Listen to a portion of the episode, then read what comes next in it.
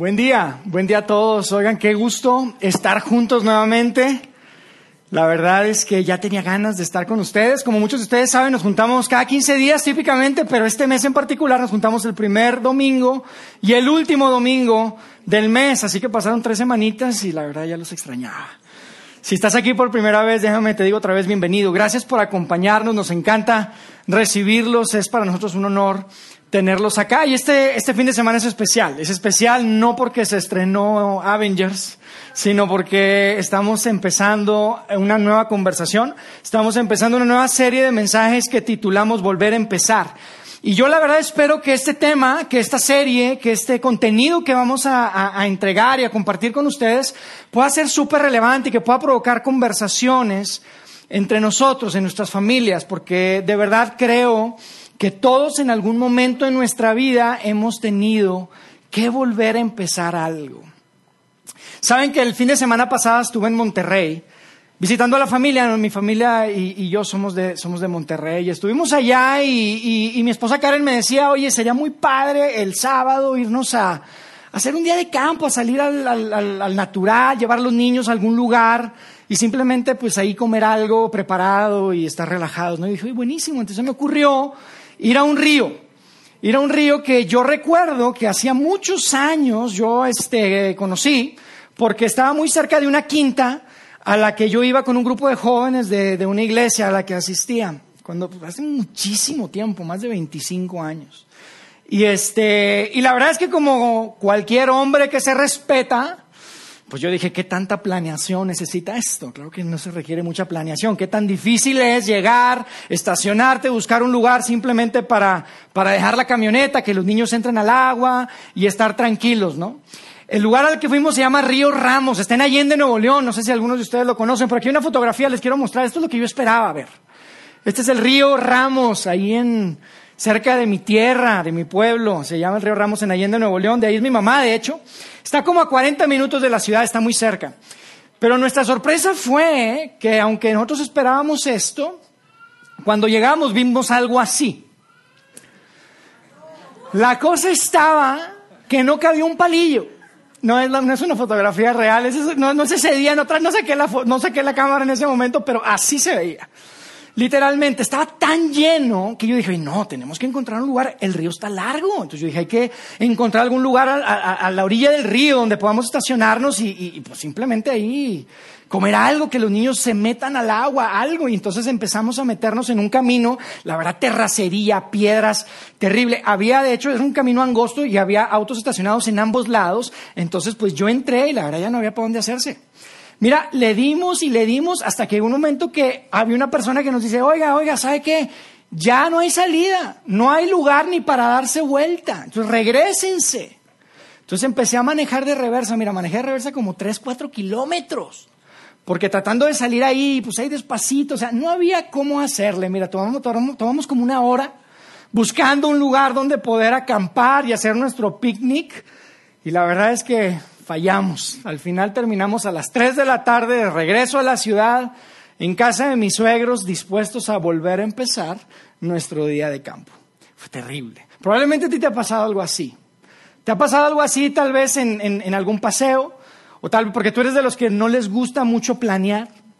Tal vez como los amigos que veíamos en el video al principio, eres de los que no les gusta leer las instrucciones. ¿A quién no le gusta leer las instrucciones? A mí no me gusta leer las instrucciones. Justo ayer tuve que armar un asador que me traje también de Monterrey y, ahí sí leí las instrucciones porque no quería echarlo a perder, ¿no? Pues la verdad es que las instrucciones son tediosas. Toma tiempo leer las instrucciones. Lo que uno quiere hacer, independientemente de lo que sea, probablemente un mueble, un juguete o, o un aparato electrónico, lo que quieres es ya usarlo, ¿no?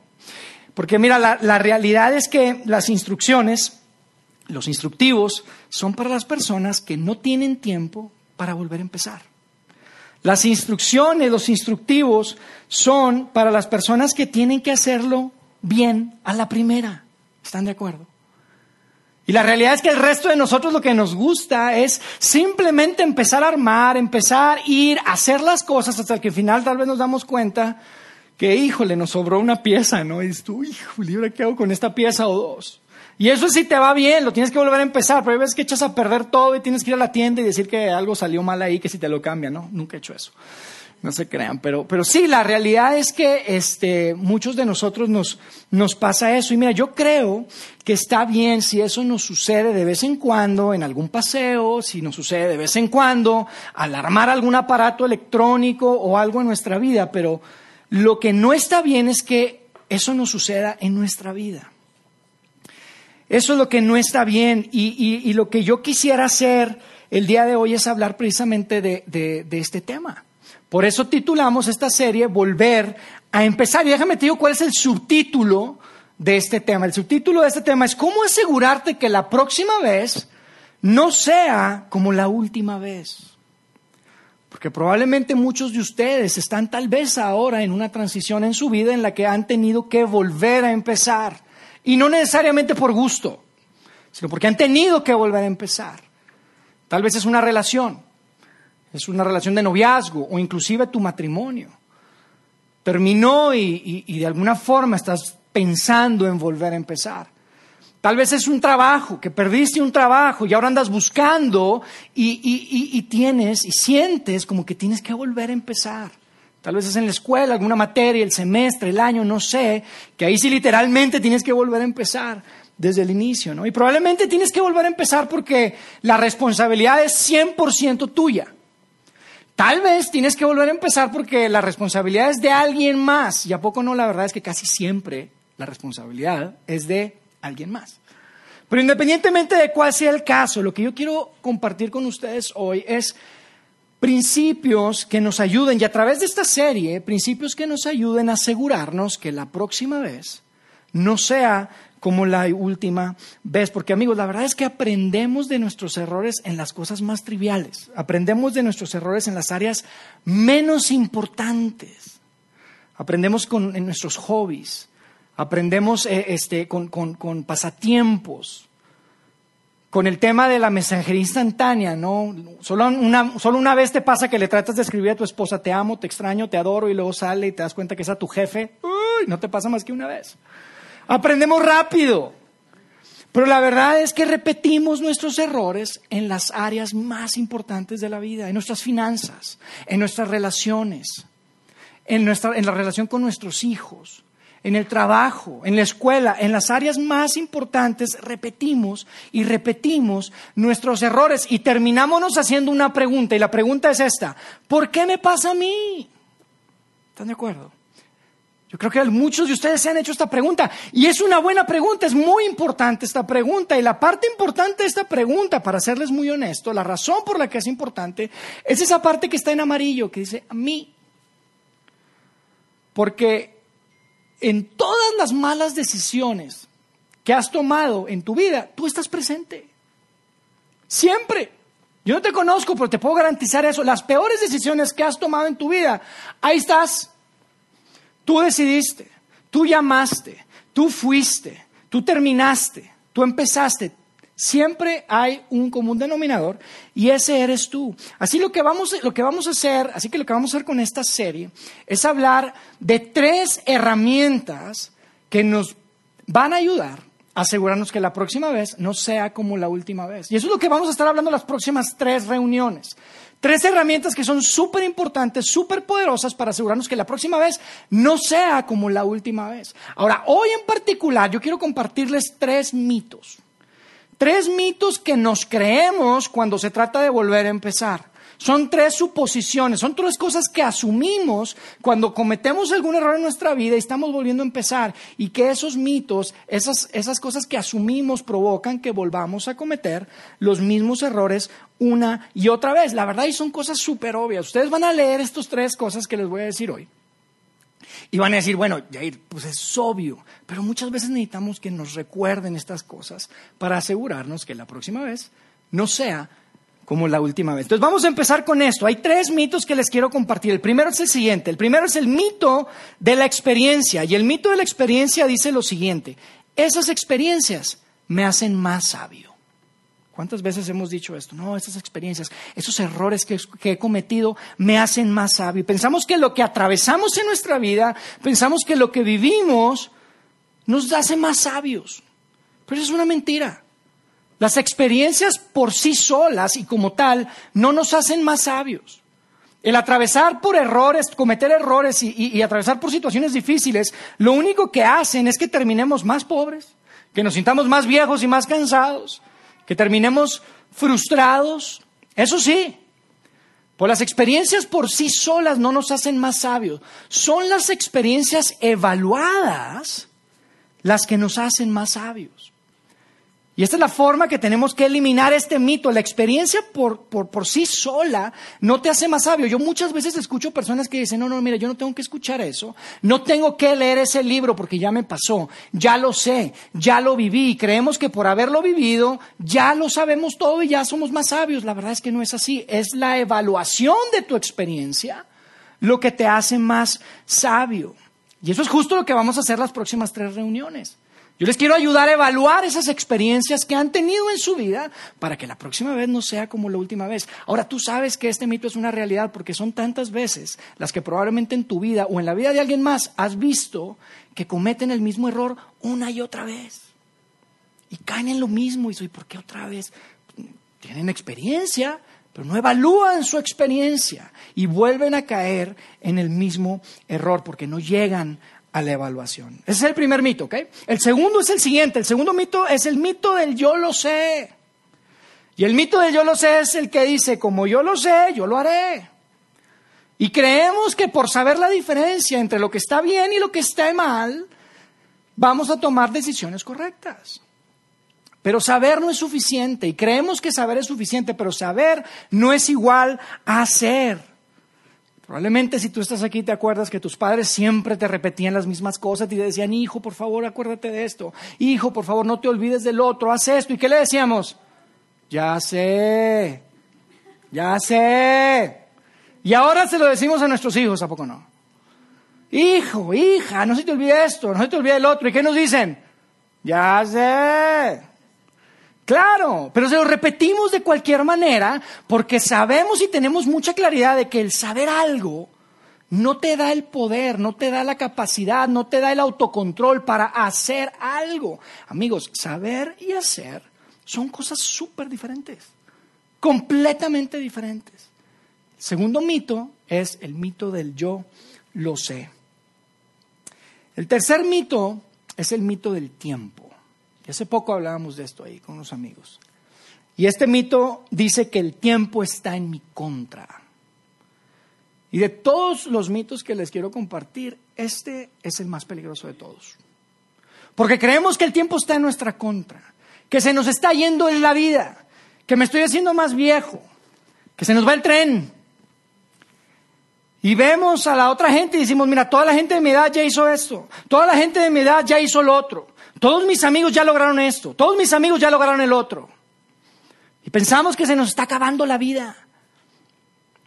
De todos los mitos, amigos, este es el más destructivo. Es el más destructivo. Y como pensamos que ya tenemos experiencia, y como pensamos que ya lo sabemos, nos creemos el mito 1 y el mito 2, decimos lo que hay que hacer es correr, porque se nos acaba el tiempo. Tenemos que actuar, tenemos que empezar a salir otra vez con alguien más, tenemos que volver a empezar rápido. Y es totalmente falso. Totalmente falso. Ese es un mito sumamente destructivo. Miren, una de las mejores recomendaciones, uno de los mejores consejos que una pareja que está considerando un segundo matrimonio, por ejemplo, puede recibir, es el consejo que le dice, tomen su tiempo, conózcanse. Porque es el, porque es el mejor consejo, porque los segundos matrimonios típicamente son complicados, son más complicados que los primeros matrimonios. Y los primeros matrimonios son complicados, ahora imagínate el segundo. Hay niños de una relación anterior, hay abuelitos de la relación anterior, hay, hay inclusive probablemente temas legales. Hay tantas cosas, es complicado. Y a esa gente lo que yo les diría es, el tiempo es tu amigo, no es tu enemigo aunque, creas que se te va la oportunidad, aunque creas que se te está yendo la vida, que, se te va el tren, el tiempo está a tu favor. Y esto es súper importante, amigos. Yo me quiero detener un poquito en este mito, porque este es el, gran eh, mito que, que, provoca que estemos una y otra vez, tantas veces, repitiendo los mismos errores. Les digo por qué es importante, porque cuando pasas por algo difícil en tu vida, Cuando cometes errores, independientemente que sean tus errores, que tú hiciste algo o que te hayan hecho algo a ti, la realidad es que hay muchas emociones involucradas. Hay, emociones dentro de tu vida, hay enojo, hay celos, hay amargura, hay frustración, hay tantas cosas. Hay dolor en tu vida. Y cuando hay dolor en la vida de alguien, en lo único que piensas, ¿sabes en qué es? En ti. No puedes pensar en nada más más que en ti. Porque hay tantas emociones, no hay un balance emocional en tu vida y estás solamente pensando en ti. Y no es tu culpa, no es que seas una mala persona y que seas egoísta, es simplemente la forma en la que funcionamos. El dolor, así como el dolor físico eleva la, la temperatura de nuestro cuerpo, así el dolor emocional también lo hace y no permite que tengamos equilibrio emocional. Probablemente tú lo has visto, eh, eh, si, sufres, por ejemplo, de migrañas o algún dolor físico. A mi esposa algunas ocasiones no, sufre, no padece mucho de eso, pero dos o tres veces le ha dado migraña así duro. ¿Y sabes qué es lo que quiere hacer cuando tiene migraña? No quiere saber nada de nadie, no quiere hablar con nadie, no quiere ni que haya luz, no quieres nada. Lo único que estás enfocado es en tu dolor. Por eso es tan importante el tiempo para sanar, para equilibrar las emociones. Porque amigos, tomar decisiones antes de encontrar el equilibrio emocional es sumamente peligroso. Y cuando cometemos errores o nos han lastimado, hay tanto dolor emocional que no nos permite ver las cosas con claridad. Es importante que hayas que estés sano emocionalmente para que puedas tener mejor claridad en tu vida, porque entre mejor claridad tengas en tu vida, mejores decisiones vas a tomar en tu vida, pero eso toma tiempo. El tiempo es tu amigo. No nos podemos creer el, mito del tiempo que está en nuestra contra. Mira, si dejas pasar suficiente tiempo, vas a, darte cuenta que más adelante vas a poder escuchar cosas que hoy no estás escuchando. Hay cosas que tú tienes que escuchar hoy, amigos, si tú estás en una transición en tu vida, estás volviendo probablemente o teniendo que volver a empezar. Hay cosas que tú tienes que escuchar. Y si no dejas pasar suficiente tiempo, no puedes escucharlas. Otra vez, no es tu culpa. No es que no quieras escucharlas, es que no puedes escucharlas. Probablemente te ha pasado que tienes un amigo un familiar o alguien que, siempre que estás con él empieza a hablar de sus problemas. Y es que me hizo esto y él me hizo el otro y empiezan a hablar y hablar y hablar y hablar y tú dices, ay, bueno, pues ya me platicó todo otra vez, no le pude contar. Y le quieres contar algo, hablar de fútbol, de otra cosa. No hablan de nada, más que de su problema. En nuestros grupos pequeños, grupos de vida, a veces pasa eso. Van personas y empiezan a hablar y hablar y hablar y hablar y hablar. Al terminar dicen, oye, qué bien, me hizo tanto este, bien este, este, este grupo. Le digo, sí, pues no dejaste de hablar a nadie, compadre. Te la pasaste hablando toda la reunión. Y está bien que haya gente en tu vida que pueda escucharte y para eso a veces estamos. Pero definitivamente lo importante es que tú reconozcas que necesitas tiempo. El tiempo es tu amigo, necesitas sanar porque hay cosas que necesitas escuchar. Y no solamente hay cosas que necesitas escuchar, también hay personas que hoy no puedes escuchar. Hay personas que hoy no puedes escuchar, que tienes que esperarte eh, más adelante para que las puedas escuchar. Y otra vez, no es porque seas malo, no es porque seas egoísta, es que simplemente no puedes escucharlas, no estás listo. El tiempo es tu amigo. No podemos caer en el mito del tiempo. Yo sé que probablemente ustedes están escuchando esto en este momento y dicen, ya tiene sentido. Lo que estás diciendo es verdad. Yo sí creo que es verdad. Es verdad para el resto del mundo, pero es que tú no sabes cuál es mi situación. Tú no sabes cuál es mi circunstancia. Mi circunstancia es única. Mi circunstancia es muy particular. Yo te tengo que decir algo y probablemente va a ser un poco, poco ofensivo, pero te lo tengo que decir de cualquier manera. Probablemente tu situación sea única, pero tú no eres único. Y si escuchas lo suficiente a otras historias y otras personas, te vas a dar cuenta que no solamente tú no eres único, sino que tu situación y, tus, este, tus retos particulares no tampoco son únicos. El tiempo es tu amigo. No podemos creer que necesitamos movernos y correr porque lo único que vamos a hacer es caer en un error nuevamente. Así que si queremos que la próxima vez no sea como la última vez, necesitamos deshacernos de estos tres mitos. El primer mito es el mito de la experiencia, que te dice que por haberlo vivido y haberlo experimentado ya eres sabio, no es cierto. Es la experiencia evaluada la que te da la sabiduría y la que te da la experiencia verdadera para poder tomar decisiones correctas. El mito del yo lo sé. Amigos, saber no es lo mismo que hacer. Y el saber no te da el poder, el autocontrol y la capacidad de tomar las decisiones correctas. Y el tercer mito, el mito del tiempo, súper importante, muy peligroso. El tiempo no está en tu contra, el tiempo es tu amigo. Ahora, hay tantas cosas que decir sobre este tema, que si ustedes me preguntan, oye, pero a ver, dime una ilustración en la Biblia, o dónde podemos encontrar algo en la Biblia que nos dé claridad acerca de esto. ¿Qué persona podemos ver en la Biblia? Yo te quiero decir algo, es imposible escoger una porque son muchísimas. De hecho, yo te puedo decir con toda sinceridad, yo creo que absolutamente todas las personas, todos estos grandes héroes de la Biblia que Dios usa de una forma súper poderosa, todos, todos tuvieron una primera vez y una segunda vez. Tuvieron un primer round y un segundo round. Hay muchísimos ejemplos. Probablemente les puedo hablar de Moisés.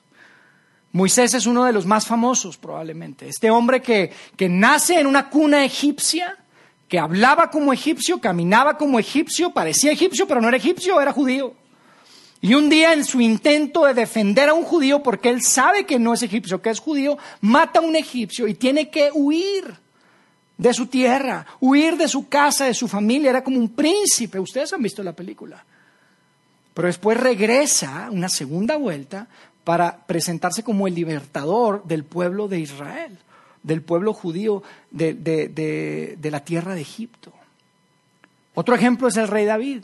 El rey David es, este hombre que desde muy joven es ungido, es elegido para ser el rey, el próximo rey de Israel, pero hay una etapa en su vida en la que se la pasa huyendo, porque lo están persiguiendo y anda en cuevas, una etapa oscura para que después venga una segunda ocasión, vuelve a empezar y regresa y se corona como rey y termina siendo el rey más relevante, más importante en la historia del pueblo de Israel, el que llevó al reino a su máximo esplendor. El rey David también tuvo dos, dos, dos este, oportunidades, una primera y una segunda. El apóstol Pablo es otra, en el Nuevo Testamento, Pablo, este hombre que también tiene un primer round, una primera vez, y en esa primera vez él persigue a los seguidores de Jesús, hasta que se topa con Jesús mismo y a partir de ahí viene una segunda, una segunda vez y, hace cosas increíbles para Dios. Pero lo que es interesante, que probablemente no te va a gustar escuchar, es que en cada uno de estos ejemplos y muchos más, a prácticamente todos los héroes de la Biblia, entre el primer round y el segundo round, entre la primera vuelta y la segunda vuelta, hay una etapa de tiempo. Y son etapas de tiempo que no son cortas. Son etapas de tiempo que llevan años años enteros en ese regresar, en ese volver a empezar. En el caso de Moisés, ¿sabes cuánto fueron? Fueron 40 años. Muchas gracias, ¿verdad? 40 años que estuvo fuera, huyendo y después regresa después de 40 años. En el caso de David, estuvo por lo menos entre 8 y 10 años, en una etapa difícil antes de que volviera a empezar y pudiera regresar a ser el rey de Israel. Pablo, entendemos que después de su encuentro pasaron probablemente 14 años antes de que empezara a plantar iglesias en la costa del Mediterráneo y empezar a hacer todo lo que hizo. Toma tiempo. En cada una de estos ejemplos lo podemos ver. Pasan años y tal vez tú escuchas esto y dices, pero ¿por qué tanto tiempo? ¿Por qué años? Y es interesante, pero lo que sucede en esa transición entre la primera y la segunda oportunidad, lo que sucede en ese tiempo es clave. Y lo que podemos ver en cada una de estas personas, y, probablemente tú lo has visto en alguien más tal vez, en tu vida, es que en su regreso, cuando dejamos pasar el suficiente tiempo, en su regreso son personas que, que vuelven a empezar con un gran sentido de propósito divino.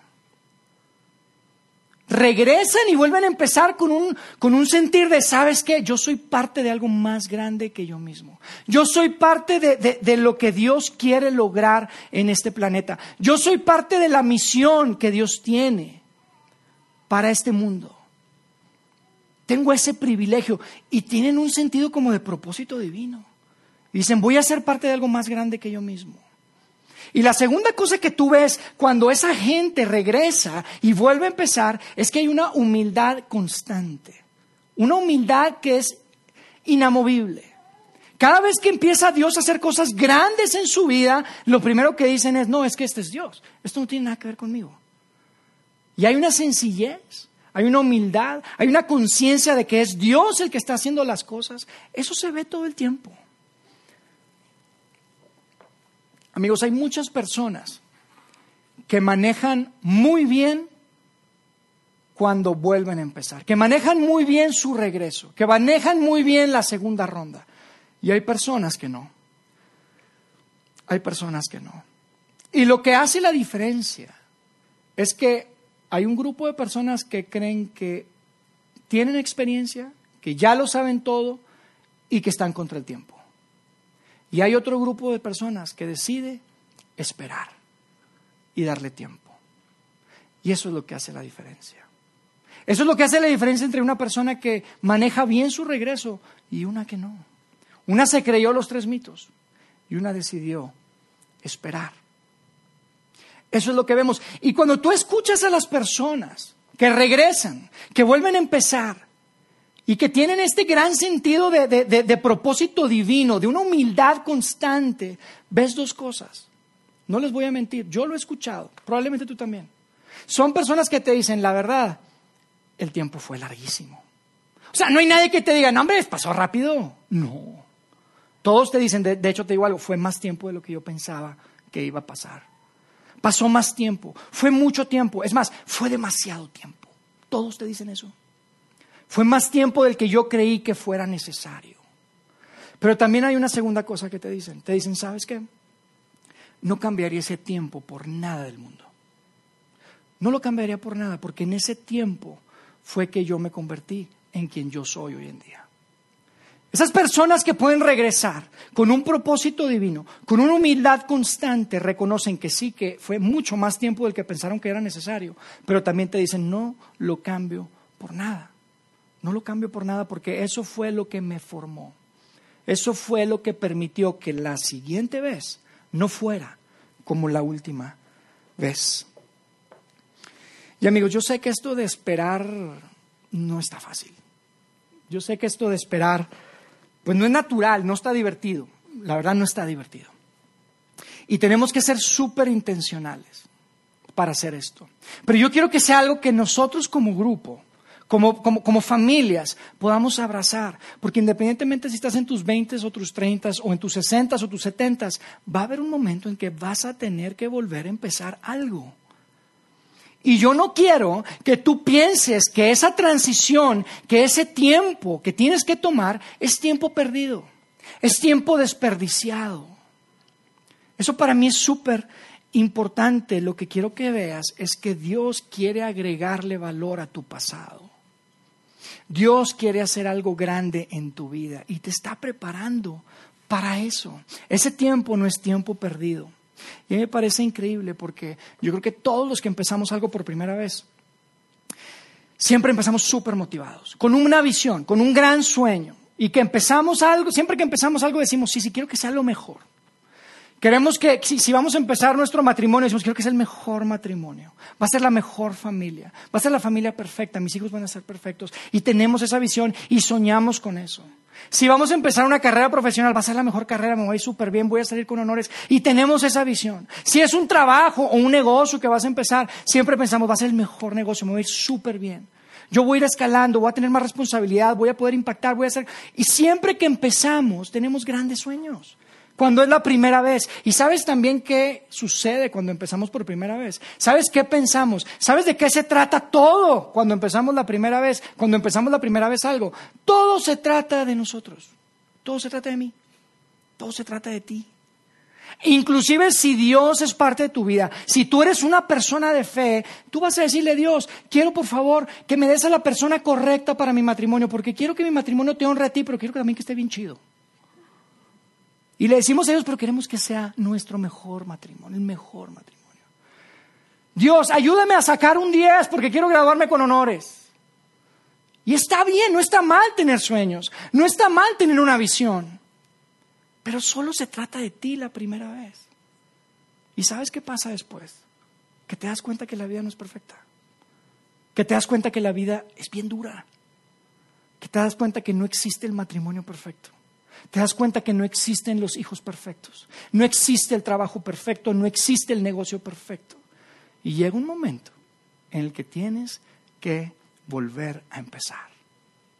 Te encuentras en un momento en el que tal vez te dejaron de lado, te votaron o cometiste errores que te llevan a tener que volver a empezar. Pero yo te quiero decir algo, si en ese momento, en esa transición, en esa etapa, en ese tiempo, tú te das el tiempo suficiente y tú permites que Dios trabaje en tu vida, tú puedes regresar con un gran propósito como divino y con una humildad constante. Y eso es lo que yo quiero para nosotros, amigos. Yo quiero que podamos tener la oportunidad tal vez de volver a empezar algo con un sentido de propósito divino. Tal vez tú lo has visto en alguien. Yo lo he visto en personas. Son personas que tú las escuchas hablar y todo el tiempo te dicen, no, no, bueno, yo creo que Dios me quiere enseñar algo. Es que yo creo que Dios quiere mostrarme algo. Y tú dices, sea, este tipo todo lo conecta con Dios. Todo el tiempo está hablando de que si Dios, que si Dios y que si no sé qué. Tienen un sentido de propósito divino en su vida, todo lo que hacen. Y cada cosa que sale bien dice, no soy yo, es Dios. Una humildad constante. ¿Tú te imaginas cómo sería tu vida si tu vida fuera así? ¿Tú te imaginas cómo fuera tu familia? ¿Tú te imaginas cómo fuera nuestra comunidad, nuestra sociedad? Si pudiéramos volver a empezar esas cosas, esas áreas de nuestra vida en las que tenemos que volver a empezar con un sentido de propósito divino, con una humildad inamovible. ¿Cómo sería? Yo quisiera que todos los que están en medio de una transición en su vida puedan experimentar eso. Ese es mi deseo. Eso es lo que yo quiero para mi vida y es lo que quiero para sus vidas. Y yo creo que esto es algo importante. Esto es algo muy relevante que tenemos que tomar en cuenta. Y yo quiero cerrar hoy con un texto bíblico. Y para los que vinieron acá pensando que esto iba a ser un estudio bíblico así muy... Yo te quiero decir, regresen la próxima vez, en 15 días, porque de verdad valoramos mucho la enseñanza bíblica práctica. Y, la forma en que nosotros entregamos contenido acá es a través de series. Y, una serie es como un mensaje dividido en varias partes. Entonces, regresen. Para los que dicen, ay, gracias a Dios que no se la pasó leyendo la Biblia, bueno, pues de nada. Este, pero yo sí quiero cerrar con un, con un texto bíblico que fue escrito precisamente por este hombre, el que hablábamos hace un momento, por Pablo. El apóstol Pablo, lo conocemos como el apóstol Pablo, él escribió un montón de, cartas a, las iglesias que él plantó en, la costa del Mediterráneo. Y, y, Pablo es una persona que tuvo una primera vez, como les decía, y después pasaron aproximadamente 14 años y empieza una segunda vez y empieza a plantar iglesias y la verdad, amigos, que su segunda vuelta, vaya que hizo cosas grandes. Hizo cosas tan grandes que de hecho yo te puedo decir, el día de hoy estamos aquí en gran parte por el trabajo de Pablo en el primer siglo. En gran parte. Él es responsable de alguna forma que hoy estemos aquí reunidos en este cine. Y lo interesante, antes de que leamos este pasaje, y que quiero que escuches, es que Pablo, en su primera vez, en su primera vuelta, hizo cosas que lo avergonzaban muchísimo. Hizo cosas que le provocaban mucho dolor a muchas personas, inclusive para él era muy difícil. El volver a empezar, su segunda vuelta era difícil porque tenía que verse cara a cara con muchos de los seguidores de Jesús que él mismo había perseguido. Él estaba decidido a detener el movimiento que Jesucristo había comenzado en el Medio Oriente en el primer siglo. Y eso hacía que las cosas fueran súper difíciles para él. Él tenía un pasado y no había nada que él pudiera hacer para cambiarlo.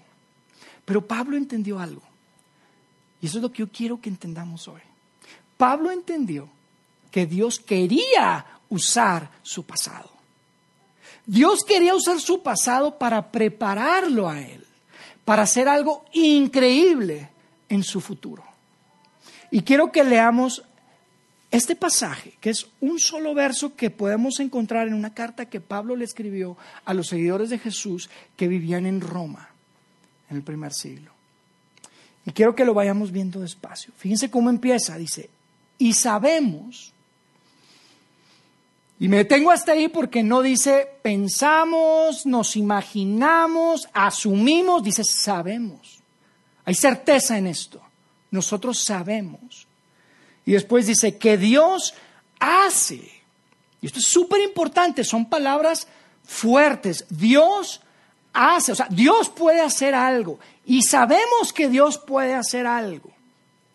Y fíjate lo que viene, dice, puede hacer, y sabemos que Dios hace que todas las cosas, o sea, todas las cosas, hasta aquí, significa todas las circunstancias, todas las situaciones, las situaciones que tú provocaste, las situaciones que tal vez provocaron en tu vida, todas las situaciones, ese día que tú desearías que nunca hubiera pasado, esa noche que tú quisieras borrar de tu vida, ese fin de semana que, desearías nunca haber experimentado. Todas las cosas, dice, todas las cosas, Dios puede hacer algo con eso. Y eso es lo que vamos a hablar en las próximas semanas. Esta es la introducción. Vamos a hablar de esas cosas que Dios puede hacer. Yo te voy a decir algo, yo no creo que nada más que Dios puede hacer cosas, yo creo que Dios quiere hacerse estas cosas. Dios quiere hacer cosas con tu pasado, con todas esas cosas. Y yo creo, mi opinión en lo personal, es que si tú no dejas que Dios haga algo con esas cosas en tu pasado, ese pasado y esas cosas te van a perseguir por toda tu vida.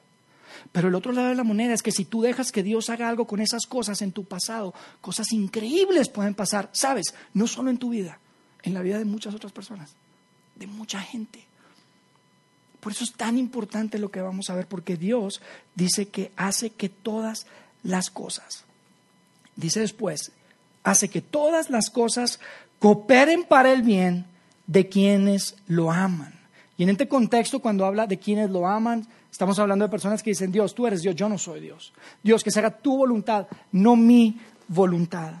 Tú eres Dios y yo no soy Dios. a eso se refiere, todo lo que lo aman a Dios, a eso se refiere. Y, y, después termina diciendo así, fíjense lo que dice el verso completo, dice, y sabemos que Dios hace que todas las cosas cooperen para el bien de quienes lo aman y son llamados según el propósito que Él tiene para ellos. Romanos 8, 28. Dios puede sacar propósito de tu pasado. Dios puede agregarle valor a esa experiencia. Dios puede agregarle sentido a esas cosas que tú dices, ¿sabes qué? Me hubiera gustado que nunca hubiera vivido. Lo que Pablo le está diciendo a, los seguidores de Jesús en Roma y hoy te está diciendo a ti es, Dios tiene un propósito. Hay propósito detrás de todo esto. Hay propósito detrás de tener esta oportunidad de volver a empezar. Yo lo he visto, amigos, en muchas personas. Lo he visto en mi propia familia, con mis padres. Dios ha hecho cosas que uno no se puede ni imaginar. De lo que menos te imaginas, de cosas que tú dices, eso no puede salir nada bueno. Dios hace cosas que cooperan para el bien de quienes lo aman y son llamados según el propósito que Él tiene para ellos. Dios nuestro Padre Celestial puede hacer eso, amigos, y por eso vamos a hablar de eso esta serie. De eso se trata. De eso se trata, porque mi intención y nuestra intención acá de compartir esto es que creemos de verdad que la próxima vez puede ser mejor que la última vez. La próxima vez sí puede ser mejor que la última vez, pero te voy a decir que no es porque lo desees. Uno puede desear todo lo que quieras. La próxima vez puede ser mejor que la última vez, no porque simplemente lo desees. Puede ser mejor que la última vez porque planeas que sea así. Y lo que quiero que hagamos es que planeemos juntos para que nuestra próxima vez sea mucho mejor que la última vez. Y vamos a deshacernos de esos mitos. Vamos a hacernos, deshacernos del mito de la experiencia. Que la experiencia sin evaluación no sirve para nada. Vamos a deshacernos del mito del ya lo sé. Porque saber no es lo mismo que hacer. Y vamos a deshacernos de ese mito que dice que el tiempo está en nuestra contra porque el tiempo está a nuestro favor. Y vamos a ver cómo podemos asegurarnos que la próxima vez no sea como la última vez. Nos vemos en 15 días entonces, ¿les parece? Déjenme orar por ustedes. Dios, gracias de verdad porque Dios, no eres el Dios de las segundas oportunidades. Sabemos que eres el Dios de las terceras y las cuartas y las quintas y las oportunidades que sean necesarias, Dios, para que podamos rendir nuestra vida a ti. Gracias de verdad porque sabemos que independientemente de, de cómo se reciba este mensaje en la vida de cada una de estas personas, tú tienes un propósito personal, un propósito particular para cada una de las personas y para cada uno de nosotros que estamos aquí, Dios. Y yo te quiero pedir, Padre, que esto que hemos escuchado, tú nos puedas dar la sabiduría necesaria para entender qué hacer con él. Danos sabiduría y danos el valor para poder dar los siguientes pasos. Dios, danos el valor para poder detener el tiempo, para poder ser pacientes, para poder ponerle pausa a nuestra vida en las áreas que necesitemos ponerle pausa y que necesitamos esperar. Gracias Dios porque tú nos acompañas cada vez que tenemos que pasar por una transición. Y Padre, que seas tú quien nos ayude, que seas tú quien nos guíe cada ocasión que tengamos que volver a empezar. Gracias, Padre. En el nombre de Cristo Jesús oramos. Amén.